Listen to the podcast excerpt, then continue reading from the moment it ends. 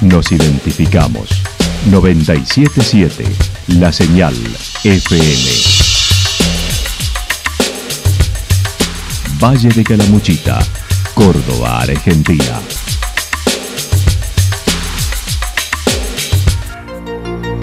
El más completo resumen de las noticias de la región, encontralos todos los días a las 12 y 30, a las 16 y a las 22 horas. Panorama de noticias. Por la 977, la señal FM nos identifica también con las noticias.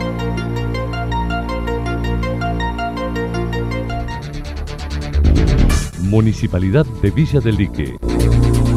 Una forma de vivir. Gestión Ricardo Zurdo Escole.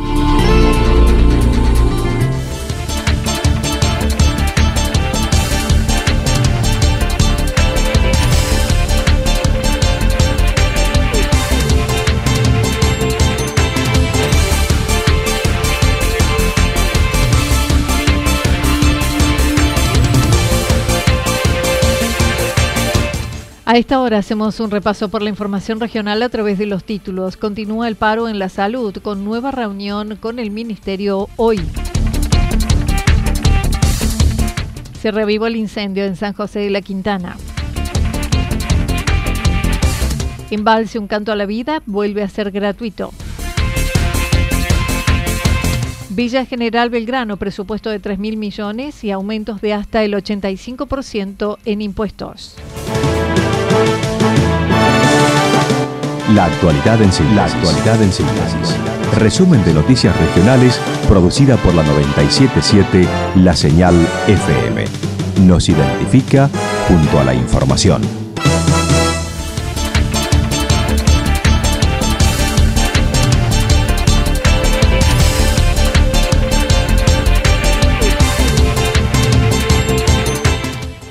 Continúa el paro en la salud con nueva reunión con el Ministerio hoy. El pasado sábado se llevó a cabo una conferencia de prensa convocada por el colectivo de autoconvocados de salud de la provincia buscando presentar las medidas decididas por cada hospital y rechazando la propuesta del gobierno que propone un aumento del 40% al básico. La medida de fuerza continúa esta semana con paro o asamblea según cada hospital. La licenciada Gabriela Santarelli, una de las siete representantes por los hospitales, comentó fundamentalmente la asamblea fue eh, conocer cuál era la disposición que cada hospital tenía, entonces los delegados llevábamos ese voto, esa postura.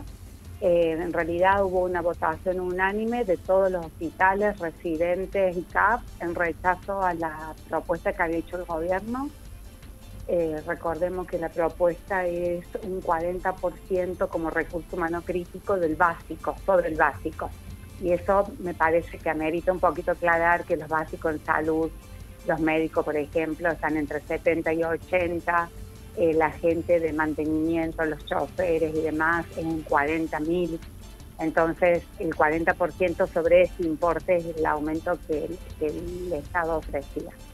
Esa propuesta fue rechazada y se decidió que se continúa esta, esta semana con las medidas en realidad la mayoría de las medidas se nuclean en paro o asamblea permanente en todos los hospitales.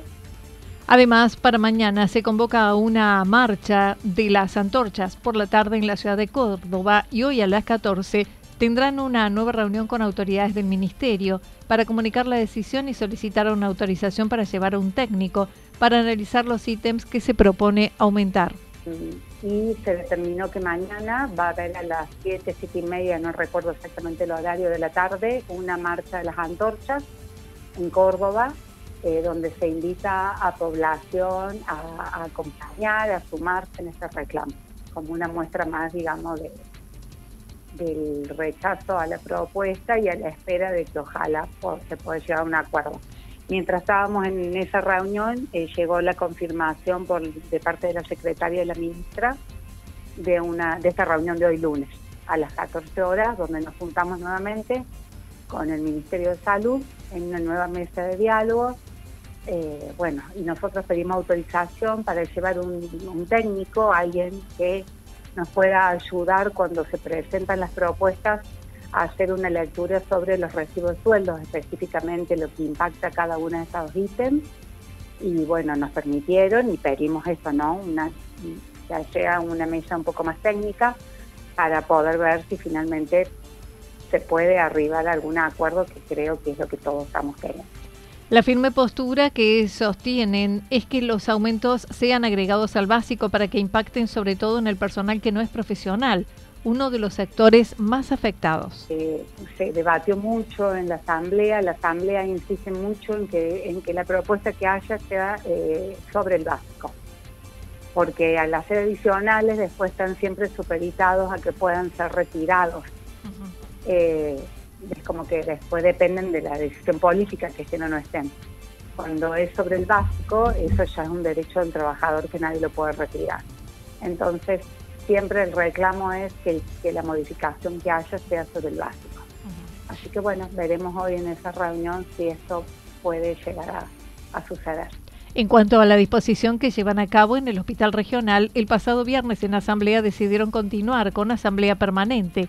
Solo se atienden las urgencias. Sí, acá eso se trabajó el viernes en una asamblea que fue multitudinaria, realmente son cada vez más grandes las asambleas y se definió que íbamos a seguir esta semana con eh, asamblea permanente, eh, pero que obviamente garantizando la guardia y las emergencias y el resto de los servicios apoyando la guardia para que esta funcione lo mejor posible y dar respuesta a toda urgencia o emergencia que Va a ser derivado, digamos, los dispensarios. Lo que no es urgencia o emergencia es derivado de los dispensarios de cada localidad.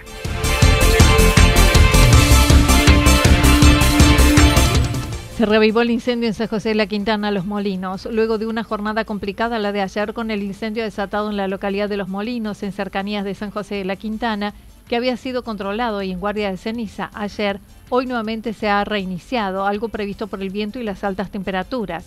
Así lo señaló el jefe de la Regional 7. Bien, en este momento eh, se han reiniciado algunos puntos, era esperado porque, bueno, con las altas temperaturas y el tipo de topografía y material combustible que hay en el lugar, seguramente que iba a quedar inestable el perímetro, se lo dejó con gente durante la noche y a primera hora de la mañana, pero asimismo con las altas temperaturas y el viento que, sigue soplando lo, lo reinicia en distintos sectores. Sí, sí, claro, está dentro del ex batallón 141. Pero no sé si en este momento hay eh, funcionan como depósito de, explosivos. Eh, de todas maneras, personal militar está en el lugar, así que ellos seguramente van a manejar eh, prudentemente esa situación. Dijo no hay viviendas cercanas, algunas de las que están no corren peligro. Participaron fuerzas de toda la regional de la provincia, además de dos aviones hidrantes. Sí, es monte nativo la, mayoría, hay algunas viviendas, todavía ninguna ha sufrido daño. Eh, están en un lugar en este momento de, difícil acceso del personal, por eso también se han solicitado los medios aéreos, hay dos aviones trabajando y un helicóptero para poder tratar de liquidarlo antes que, vaya pasando el día y la temperatura vaya levantando. Nos colabora Voluntad de la Regional 7, la agrupación Sarrona también nos va a colaborar con Ciudad América, la Regional 5, están las ETAC, el Plan Provincial Manejo del Fuego. Eh, sí, sí, se están trabajando con, con todos los recursos que, que sean necesarios.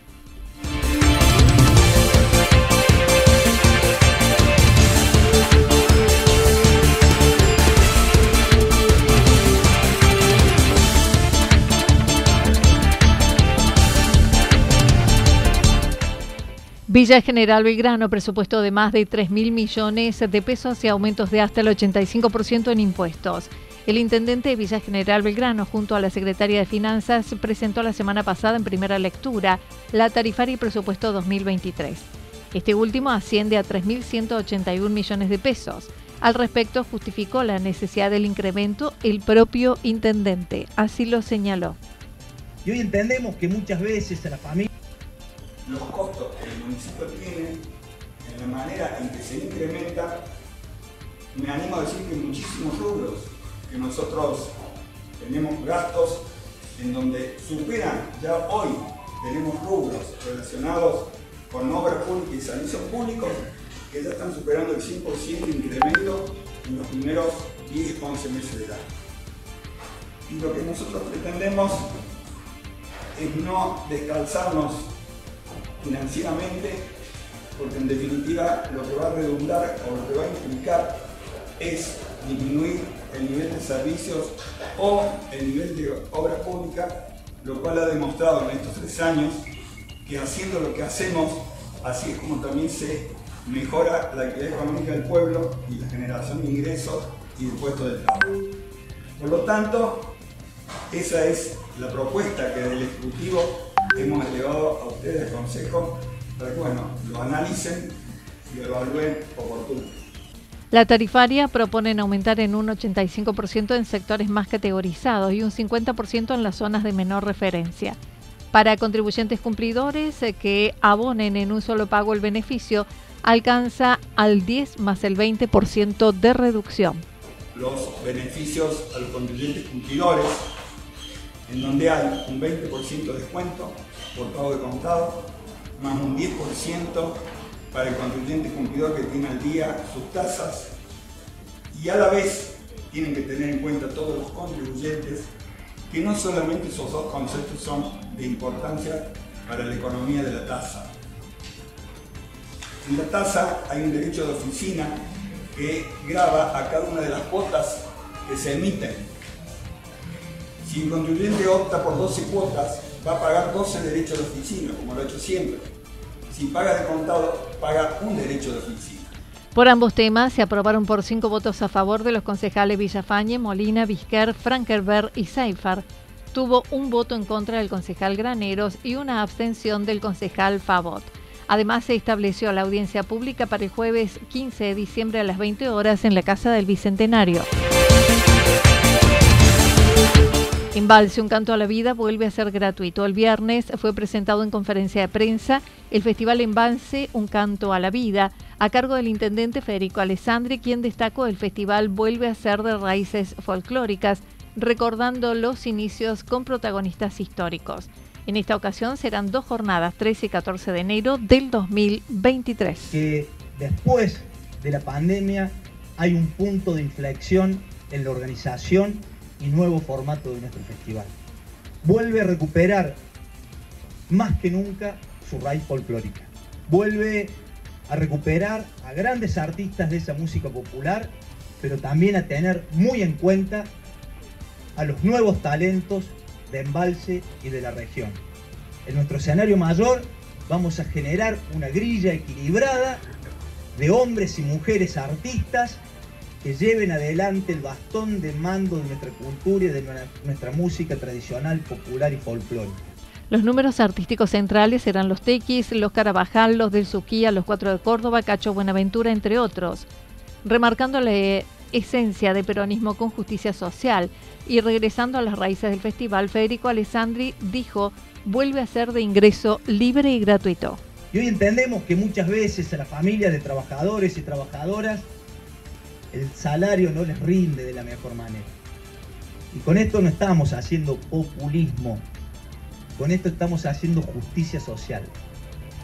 En esta nueva edición del Embalse Un Canto a la Vida, nuestro festival va a ser de entrada libre y gratuita para que todas las familias que vengan, que pasen por Embalse, que estén en Calamuchita, puedan disfrutar de los mejores artistas del folclore de Argentina y de nuestra región.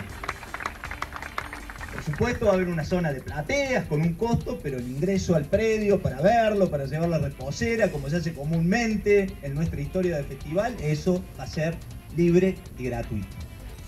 Además, brindó un reconocimiento a la familia Bello, oriunda de la localidad, en especial a Nicky Bello, por su aporte y trayectoria. Y aprovechando toda esta, todo este sentimiento, toda esta emoción de poder hoy homenajear a Nicky, no solo en su camino como cantautor, sino también en, toda, en todo el respaldo intelectual en cuanto a su estudio, investigación eh, del folclore, promoción de, grupos eh, que iban surgiendo, incipientes de nuestra música, realmente tanto lo que fue como vocalista de nuestros embalseños y lo que fue en la cantidad de años en su ciclo de folcloreando, sin duda, Miki sos una de las personas más importantes que tiene el folclore en nuestro país. Y los embalseños nos sentimos muy orgullosos de toda tu obra, de toda tu enseñanza y fundamentalmente de poder compartir hoy este momento que para nosotros, insisto, es más que significativo.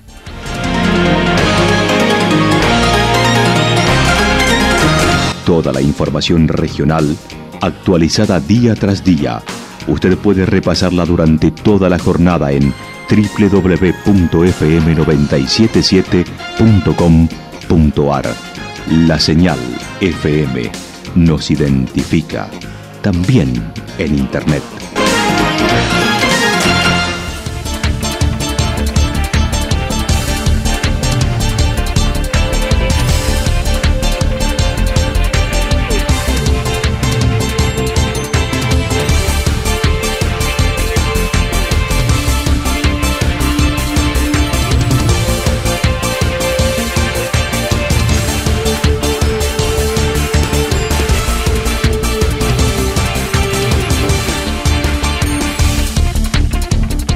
El pronóstico para lo que resta de la jornada está indicando parcialmente nublado, temperaturas máximas entre 36 y 38 grados para la región. El viento estará soplando del sector norte entre 42 y 50 kilómetros por hora.